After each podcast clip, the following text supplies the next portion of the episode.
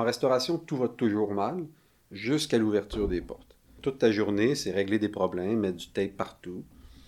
Puis à 6 heures, les portes ouvrent, puis là, le service commence, puis c'est l'accueil, puis c'est l'échange, puis c'est le, c'est ça, c'est l'urgence. Fait qu'on est comme euh, dans une salle d'urgence, mais avec des patients en santé heureux qui viennent dépenser.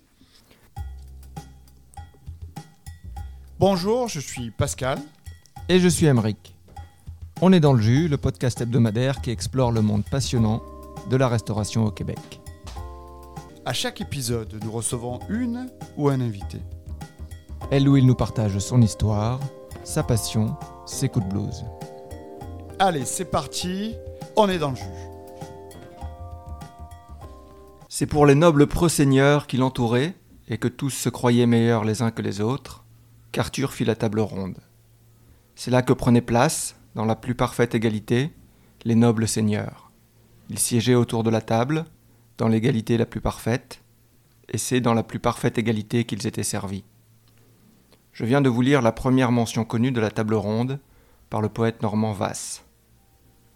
C'était en 1155. 900 ans plus tard, couteau et toc remplacent épée et aume. Les nobles seigneurs se nomment Crète, La Prise, Philippovic ou Saint-Pierre. La table ronde est toujours là, et elle est probablement drapée d'une nappe blanche. On a le grand plaisir d'être avec le directeur du développement de la table ronde et des relations avec les membres. Le projet rassemble les meilleures tables du Québec. Sa mission est de faire reconnaître la gastronomie comme un bien économique et culturel. Aujourd'hui, c'est le chevalier Patrick qui est dans le jus. Bonjour Patrick. Salut. Salut. Donc, euh, est-ce qu'on peut parler de Graal pour euh, la mission de la table ronde Euh, de- ben, le Graal en fait Le Graal, euh, c'est un projet très ambitieux. Euh, C'est-à-dire que c'est de faire reconnaître un secteur qui était laissé à lui-même, enfin qui a toujours été laissé à lui-même. Donc qui s'est créé de toutes pièces, puis euh, par des entrepreneurs qui n'ont pas toujours été reconnus comme tels. La, la culture culinaire fait vraiment partie là, de nos racines.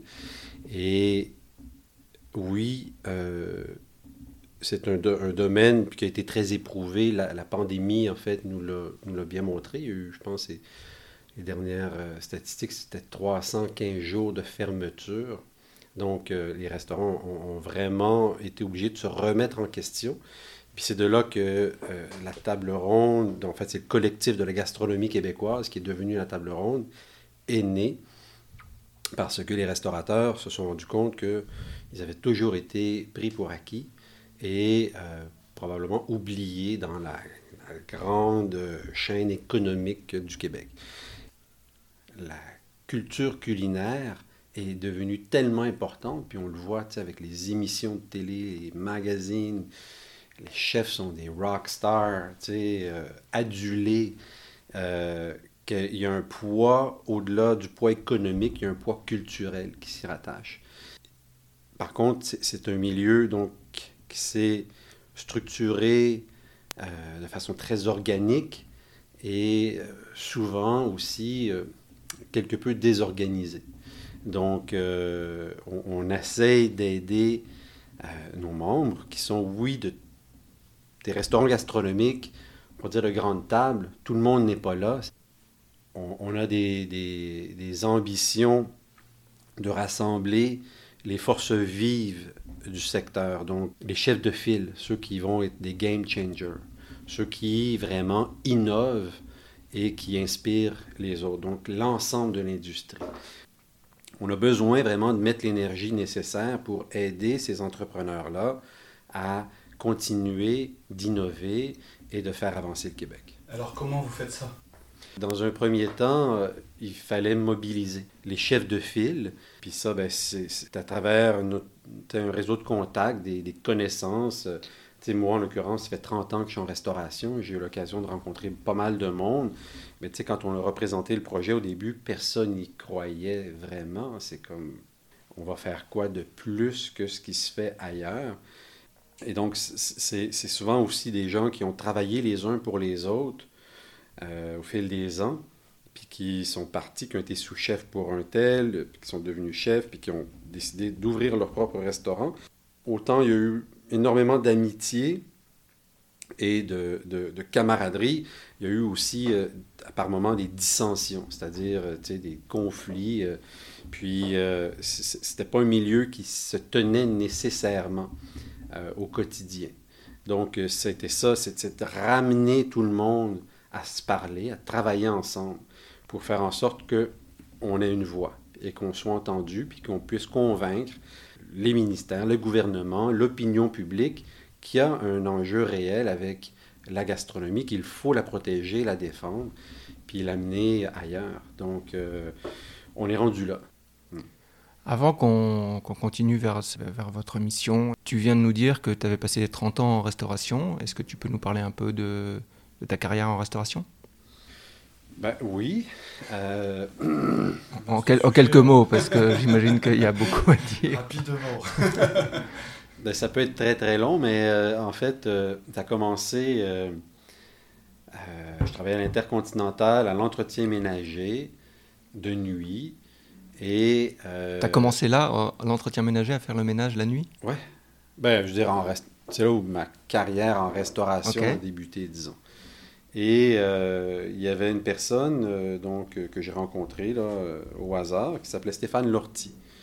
Et Stéphane Lortie se trouve à être, en tout cas à l'époque, il venait de terminer les concours du meilleur sommelier du monde avec François Chartier. Je pense qu'il est mhm. arrivé quatrième là, à Rio, enfin, je ne sais plus c'est où exactement. Il était vraiment dedans. Puis, en faisant le ménage, je l'ai croisé, je ne sais plus, on a parlé, puis il me disait ce qu'il faisait, puis on revenait juste pas. Puis j'étais aussi J'aimais quand même un peu le vin, mais j'étais très inspiré par les, euh, les euh, Jacques Benoît, Marc Chaplot, qui écrivaient les articles. Je me disais que ces gens-là gagnent leur vie à donner leur avis sur le vin. Quand même, je trouvais ça extraordinaire. Ils voyageaient. Et, puis, euh, je me suis, avec Stéphane Lortie, donc, qui m'a, il m'a comme... Il m'a donné une place dans une de ses dégustations. Parce qu'il y avait les dégustations à l'Intercontinental. Puis là, j'ai participé, puis là, je revenais, je ne sais pas comment c'était le fun. Puis, il m'a donné le contact pour m'inscrire à l'école théâtre des Laurentides, où j'ai pas été accepté parce que j'avais aucun prérequis, pas d'expérience en restauration, pas de diplôme, et ainsi de suite. Donc, il m'a donné le contact d'une personne au Chili qui s'appelle Hector Vergara. Et du jour au lendemain, euh, j'ai tout abandonné. Donc, travail, maison, appartement, euh, appartement, voiture, ami, je suis parti au Chili. Sur un coup de tête, en une semaine, j'étais parti. Puis, euh, avec un numéro de téléphone en poche que j'ai signalé, et puis euh, je suis rentré en contact avec Hector Vergara, qui m'a donné d'autres contacts. Puis là, je me suis retrouvé dans un événement où j'ai rencontré le président des Toques Blanches du Chili, chez Concha Toro, qui m'a invité à aller à Chicago, McCormick Place, qui est une grande foire de restauration qui m'ont invité à Bordeaux par la suite, à rejoindre leur, leur bande. Mais entre-temps, j'avais été accepté grâce à ce voyage à l'école hôtelière des Laurentides. Puis là, ben, j'ai suivi mon cours et, et là, j'ai été obligé de faire un stage. Je ne voulais pas travailler en restauration. Moi, je voulais écrire des articles ou euh, enfin, boire du vin, goûter du vin, voyager. Gagner ta vie en, en Mais il y avait un stage obligatoire. Et puis, euh, j'en ai fait quatre. À l'eau à la bouche, euh, au bistrot à Champlain, chez Fouquet's, donc qui est fermé depuis, mais qui, avait ouvert à cette époque-là. Puis euh, chez Allumette, donc qui est, fermé également. Puis là, vraiment, j'ai été, j'ai eu la piqûre. L'adrénaline d'un service, tu sais, c'est vraiment, un shoot incroyable. Et, euh, et j'ai beaucoup aimé cette drive-là. Fait c'est vraiment ça qui m'a séduit qui a fait que j'ai pas lâché la restauration depuis. Puis j'ai fait, je sais pas, j'ai travaillé dans une trentaine de restaurants, tous des très très bons restaurants, plusieurs qui existent toujours. Et, euh, et voilà. C'est une, belle histoire. Là. On a souvent des grands chefs qui ont commencé à la plonge, toi tu as commencé au ménage. C'est ça qui est bien dans la restauration, c'est ça qui est magique. là. C'est tu peux partir, euh, tu tombes sur une personne qui va, te, qui va te pousser vers un endroit, ça va te donner la piqûre et tu vas, vas grandir peu à peu avec, euh, grâce à euh, des personnes que tu vas, que tu vas rencontrer et puis, euh, puis dans un milieu. motivation aussi, faut pas l'oublier. Ouais, grâce à ta motivation. Tu vas t'améliorer, tu t'améliores pas, tu restes où tu es. Bien sûr. Dans la restauration, si tu montres que tu es motivé, Ça va vite. assez facilement. Ça va vite. Ouais, puis comme je disais, le, le- le kick, l'adrénaline, c'est-à-dire que, en restauration, tout va toujours mal jusqu'à l'ouverture des portes. Toute ta journée, c'est régler des problèmes, mettre du tape partout. Puis à 6 heures, les portes ouvrent, puis là, le service commence, puis c'est l'accueil, puis c'est l'échange, puis c'est le, c'est ça, c'est l'urgence. Fait qu'on est comme euh, dans une salle d'urgence, mais avec des patients en santé heureux qui viennent dépenser. Donc toi, le, projet de rejoindre la table ronde ou la gastronomie, euh, l'office de la gastronomie, là, ça t'a pris à peu près à quelle période? J'avais mon restaurant, enfin, où j'étais copropriétaire, et euh, qui est le filet. Et euh, j'ai entamé à ce moment-là un MBA en 2019, mais avant la pandémie. Donc bien avant, puis tu sais, pour, pour t'inscrire au MBA, c'était des tests, là. Puis, euh, fait que j'avais commencé vraiment euh, pratiquement à étudier en janvier euh, 2019, donc un an, plus d'un an avant la pandémie. Et fait que j'avais entamé ça, puis euh, j'ai terminé en 2021. Et euh, la table ronde est, née officiellement, là, légalement, en décembre 2021. Fait que, il y a eu trois mois euh, de, de temps où j'étais un peu entre, entre les deux. J'ai commencé, l'ironie, c'est que j'ai été engagé le 13 décembre 2021 officiellement. Et de là, j'ai convaincu une trentaine de restaurateurs de venir à la conférence de presse où on annonçait le financement de la table ronde. C'était deux jours après, c'était le 16 décembre. J'avais convaincu tout le monde de venir. Et puis là, on annule, la veille, on annule la conférence de presse. Une grande annonce va être faite. Et là, ils refermaient les restaurants. Et là, là j'étais comme, Celle-là, elle a fait très mal. my God. Hey. ça commençait, ça commençait pas super bien. Bah, au, au moins, vous aviez une. euh, Le combat était, était réel, quoi. Oui, mais, mais, mais, mais pareil, tu sais, on, on manquait un peu de crédibilité, mais bon, euh, vous connaissez la suite. Et puis après ça, on a eu, donc, on a formé la première Assemblée générale le 24 avril 2022 à Québec, avec 35 restaurateurs. Et puis de là, ben, le reste euh, a découlé. Donc vous avez combien de membres aujourd'hui? On est à 110 membres, ça représente à peu près 160 restaurants, ben 106 là. euh, Alors, tous les restaurants ne peuvent pas être membres, il y a un certain nombre de, de prérequis. Corrige-moi si c'est c'est faux. Il faut représenter la gastronomie, euh, la haute gastronomie du Québec. Non, on n'a pas cette prétention-là. C'est un collectif affiliatif, si on veut. Donc, il faut, faut être recommandé faut, par neuf membres pour euh, être accepté. Puis là, les gens peuvent nous contacter également. On va soumettre la candidature et ainsi de suite. C'est-à-dire qu'il y a un processus d'élection. Puis on ne peut pas toucher tout le monde. C'est-à-dire que c'est tellement difficile de communiquer euh, déjà à trois, à quatre dans une réunion. Euh, quand tu es rendu à 110 personnes, c'est vraiment c'est le, le nerf de la guerre. C'est ça le plus grand défi. C'est d'avoir un outil de communication qui soit intelligible et facile à utiliser pour tout le monde. Mais tu sais, il y en a qui préfèrent qu'on les texte, d'autres qu'on on réécrive, d'autres qu'on les appelle.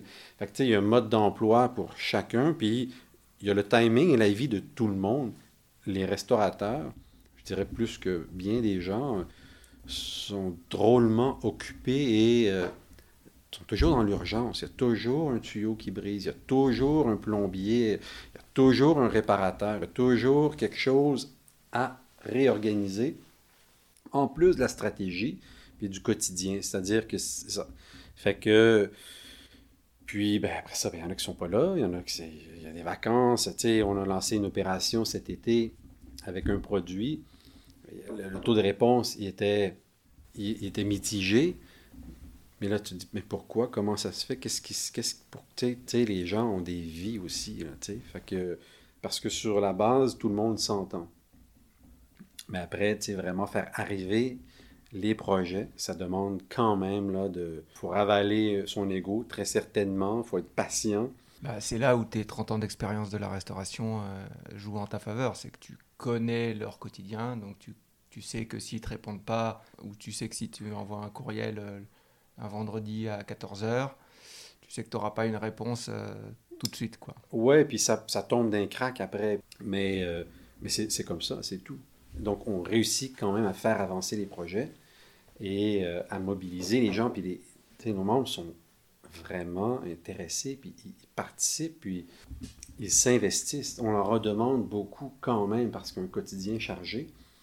On a rencontré euh, Sandra Ferreira qui nous disait euh, que grâce à vous, elle avait mis en place un système de compost. Ouais. Là, je suppose que c'est vraiment un- une partie minime. Quels sont les gros projets de la, la table ronde?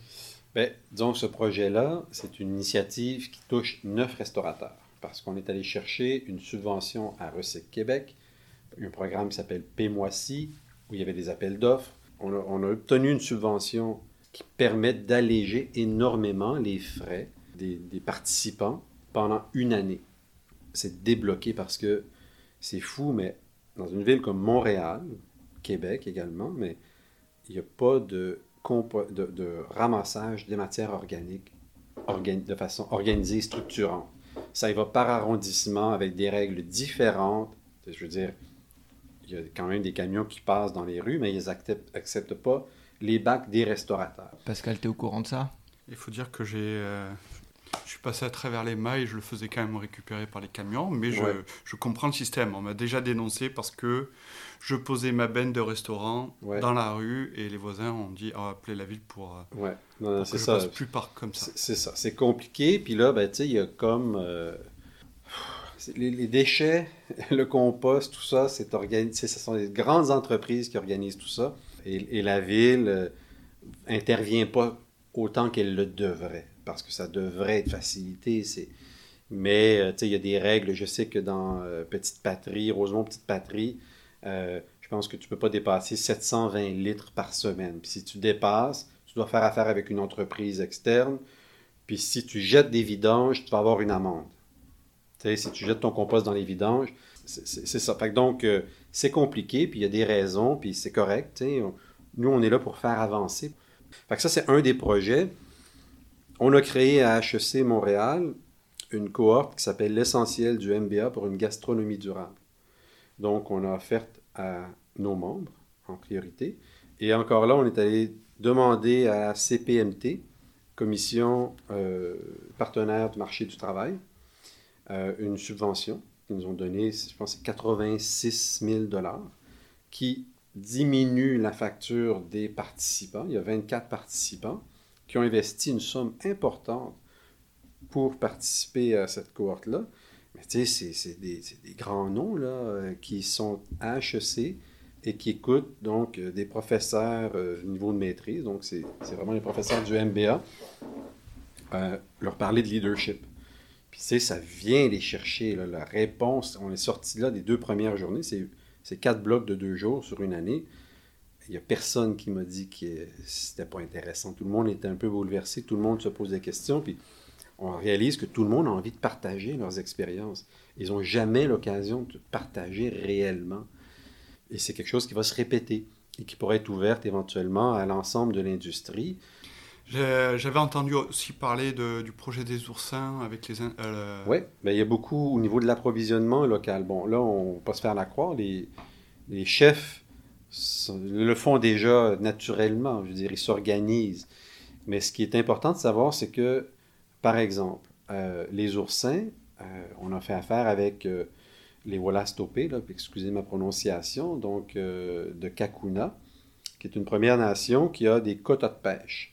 Et donc, eux, ils pêchent à la main et ils envoient ça, ils envoyaient ça pas mal exclusivement aux États-Unis, sur les marchés de Boston. Puis là, c'est euh, décortiqué, euh, empaqueté, redistribué, envoyé aux quatre coins du monde. Ben, on importe des oursins, puis Beaufilet, on le faisait, on importait des oursins de l'Ouest canadien ou d'ailleurs, tandis qu'on en a ici. Donc, on n'avait pas accès à cette ressource-là. Depuis qu'on a fait cette opération-là, ça a vraiment sensibilisé et les pêcheurs et les, et les usines. Puis, tu sais, je sais qu'il y y y a une usine là, qui se développe euh, dans le coin de Kamouraska. Euh, euh, il y en a une qui existait déjà, mais tu sais, on, on, on, sensibilise la population à cette ressource-là qu'on a, puis qu'on on vend, et souvent à moindre prix sur les marchés étrangers, alors qu'on peut très bien valoriser le produit ici et donc créer de l'emploi et faire en sorte que ben, les touristes étrangers vont venir les manger ici éventuellement. Mais là, ils sont vendus de façon anonyme en plus sur les marchés étrangers. Donc, ce n'est pas de l'oursin du Québec. Alors qu'on a des oursins extraordinaires. Euh, euh, l'estuaire a une richesse. L'oursin a besoin de s'alimenter. Donc, euh, le Saint-Laurent est tout à fait indiqué en la matière. Alors, tu sais, puis les pétonques des îles de la Madeleine, autre opération qu'on a réalisée cet été, ben, ils partaient à l'étranger à 100% à l'étranger, des pétons extraordinaires. Donc, on a réussi en créant un, partenariat avec Noref euh, et, nos membres, tu sais, de dire, OK, ben, on est capable d'avoir ces pétons-là et vraiment la réaction est très, très positive. Puis, tu sais, Montréal, Québec, mais disons Montréal encore plus, a de la facilité, plus de facilité à s'approvisionner, mais l'ensemble du Québec, quand on va à Gatineau, quand on va à Sherbrooke, quand on, on était capable d'avoir des oursins à Sherbrooke, puis je veux dire, les restaurateurs sont enchantés. C'est pas partout, c'est pas parce que tu es en région que tu as accès à plus de produits locaux nécessairement, encore moins ceux de la mer. Donc, ça vraiment, ça ouvre des perspectives, ça donne des perspectives, des possibilités d'affaires euh, importantes. Puis c'est ça qu'on a démontré. Ça représente, euh, Noref s'est engagé sur une quantité, ça représente à peu près un million de dollars, ce qui a été... Euh, engagé auprès des membres. Et puis ce qui est le plus incroyable et formidable et, bien pour l'économie, c'est que après ces produits-là se retrouvent à la carte des, restaurants euh, et tu peux mettre en valeur le terroir québécois auprès des touristes et mettre euh, le Québec sur la carte euh, mondiale de la gastronomie. Exact, mais c'est ça l'ambition. On veut vraiment faire du Québec une destination gastronomique internationale. Puis ça demande beaucoup, beaucoup de réflexion, de travail, parce qu'on a le talent, on a les ressources. Après, il faut, faut, être capable de, renforcer tout ça. C'est ça qu'on essaye de faire. Parce que le rayonnement qu'a la gastronomie sur l'ensemble du tourisme, c'est méga important. C'est veut dire ça. C'est ça qui fait. Tu sais, quand on voyage à l'étranger, on choisit nos restaurants d'abord et avant tout. Ouais, c'est ça. Il y a des gens qui choisissent d'abord leur restaurant avant de choisir la destination. Euh. En plus, fait que, le Québec a tout intérêt à se valoriser ainsi. sais, les congrès, le centre des congrès vendent une ville vivante, goûteuse, animée. Donc, euh, la gastronomie fait certainement partie de ça. Et, euh, et, nos restaurants chefs de file pourraient être représentés encore mieux à l'étranger. Euh, on n'a pas cette perception-là on dit Robuchon, on sait ce que c'est, mais c'est pas toujours le cas avec le Québec, tu sais, puis c'est ça qu'on veut faire. Tu sais, on est allé, on est allé euh, cet été à Valencia, au World 50 Best.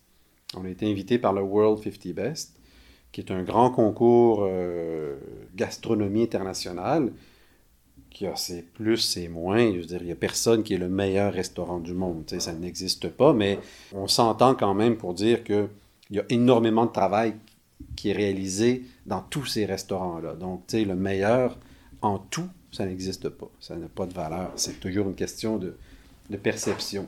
Mais on s'entend pour dire qu'il y a des régions dans le monde, que ce soit le Pérou, le Danemark, l'Espagne, qui se sont démarqués au fil des ans, dans les, derniers 30 ans, qui ont quand même fait une différence dans la mentalité, dans la perception des gens. On, aimerait amener le Québec là. Donc, on, est allé là pour, avec Tourisme Montréal, pour voir d'une part de quoi il s'agit. Euh, est-ce que ça aurait de la valeur pour le Québec? Est-ce que le Québec, un jour, sera dans le World 50 Best? Certainement. Est-ce que c'est bientôt? Je ne sais pas, parce que c'est beaucoup de politique. C'est ça aussi qu'il faut comprendre. C'est que pour être dans ces concours-là, ben, il, il faut, euh, il faut être présent. il faut un soutien politique. Euh, c'est ça, il faut un soutien politique. Puis les, les juges, il faut, il faut, faut qu'ils nous connaissent. S'ils sont toujours aux quatre coins du monde puis jamais au Québec, ils, sont ben, au Danemark, ils, vont avoir de la misère à reconnaître un restaurant du Québec. Donc, c'est des sensibiliser. Puis là, ben, l'ITHQ, l'ITHQ s'en tout le monde y réfléchit. Est-ce que c'est la meilleure option? Est-ce que c'est une bonne option? Ben, c'est ça. C'est une, réflexion qu'on doit avoir, mais ensemble. Et la table ronde, ben, on a vraiment cette ambition de rassembler tous les organismes pour être capable de faire avancer des projets, quels qu'ils soient. On n'a pas, on pas les moyens, là, de, parce que ça coûte des sous, là, faire venir ces, ces, gens-là, que ce soit Michelin, que ce soit le World 50 Best. C'est des gros investissements de la part, la plupart du temps, des gouvernements. Mais il faut que le gouvernement soit certain que euh, son investissement va être rentable pour le Québec. Comment concrètement on, incite un ministre à inviter euh, son, égal et puis à mettre en valeur euh, la gastronomie au Québec C'est beaucoup, beaucoup de rencontres, de sensibilisation et, de démontrer l'importance du secteur. Tu sais, c'est ce que l'on fait on, fait reconnaître le secteur de la gastronomie. Et, ça, ça prend le temps. Ça prend, ça prend du temps. Est-ce que tu vois une évolution des, mentalités politiques depuis euh, ces dix dernières années? Ben, je dirais depuis les deux dernières années, en tout cas, oui. Honnêtement, vraiment, je le sens. Euh, mais tu sais, il y, a des. Montréal se démarque, que ce soit Montréal en lumière, c'est un festival incroyable, puissance. Juste, euh, j'ai une petite anecdote. C'est de l'autopromo, mais j'ai une petite anecdote qui est vraiment cool à ce sujet-là.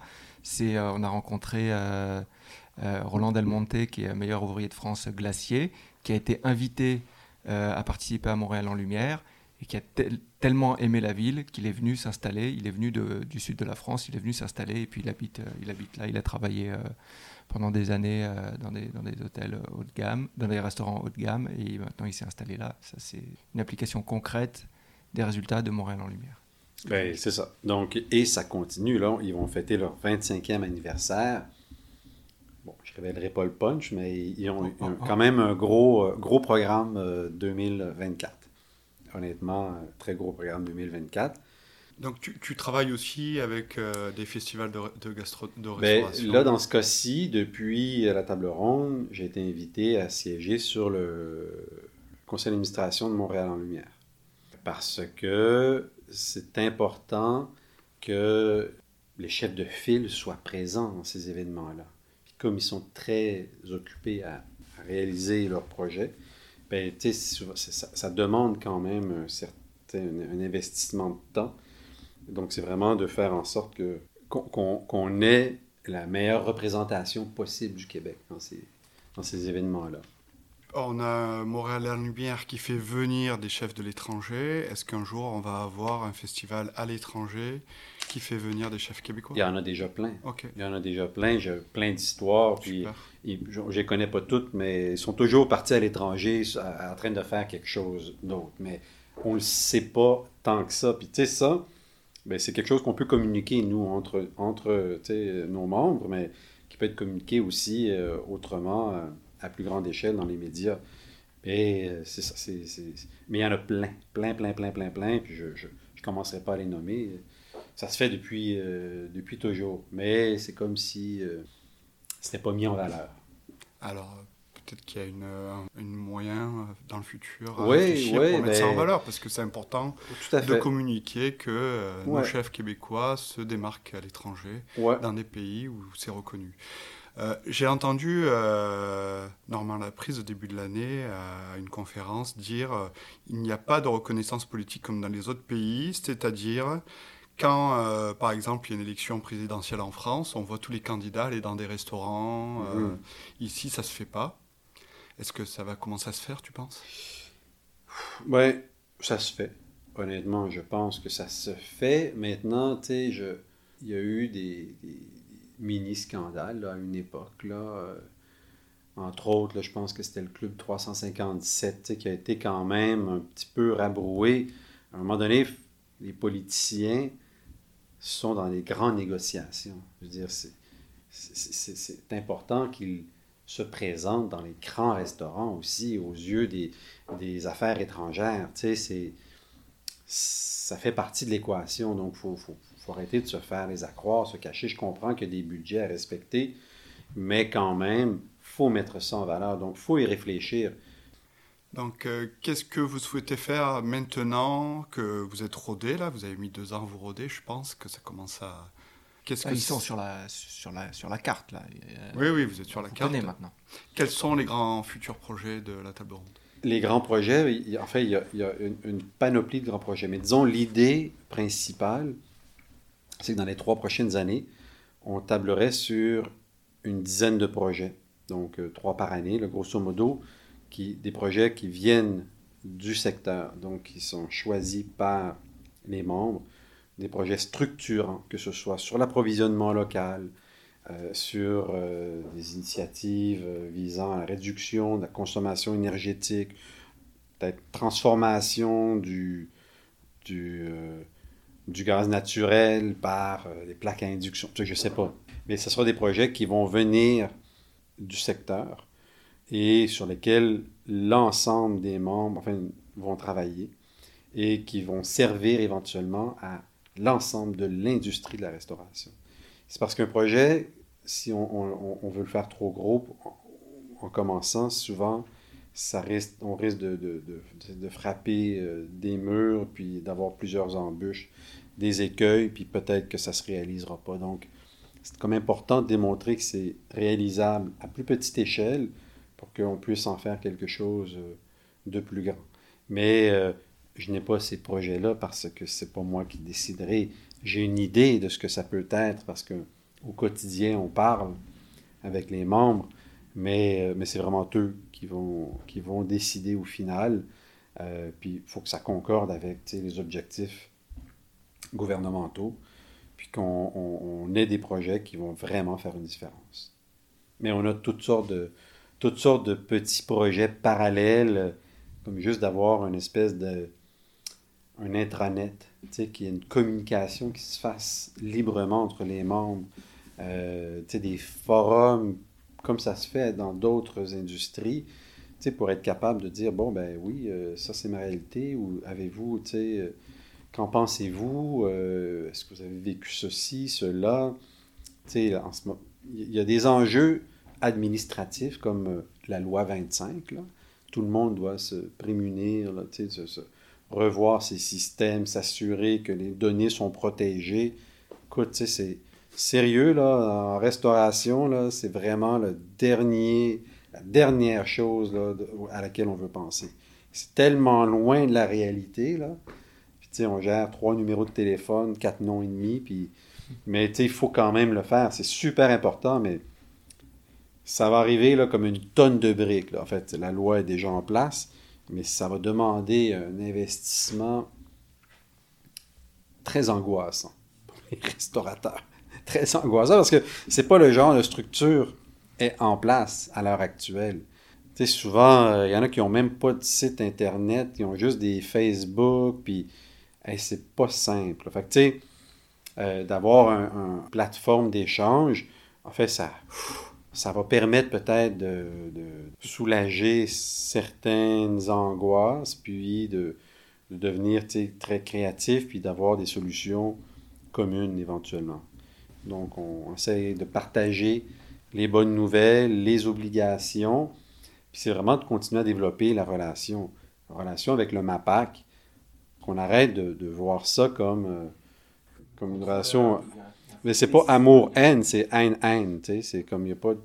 C'est pas normal, ça devrait être. On devrait être proactif là-dedans. On devrait. Ça devrait être un partenariat, une relation euh, à long terme. Donc, tu sais, c'est d'aligner, de, réaligner un petit peu euh, des, organisations qui ont besoin de se parler davantage. Euh, même chose avec la SAQ.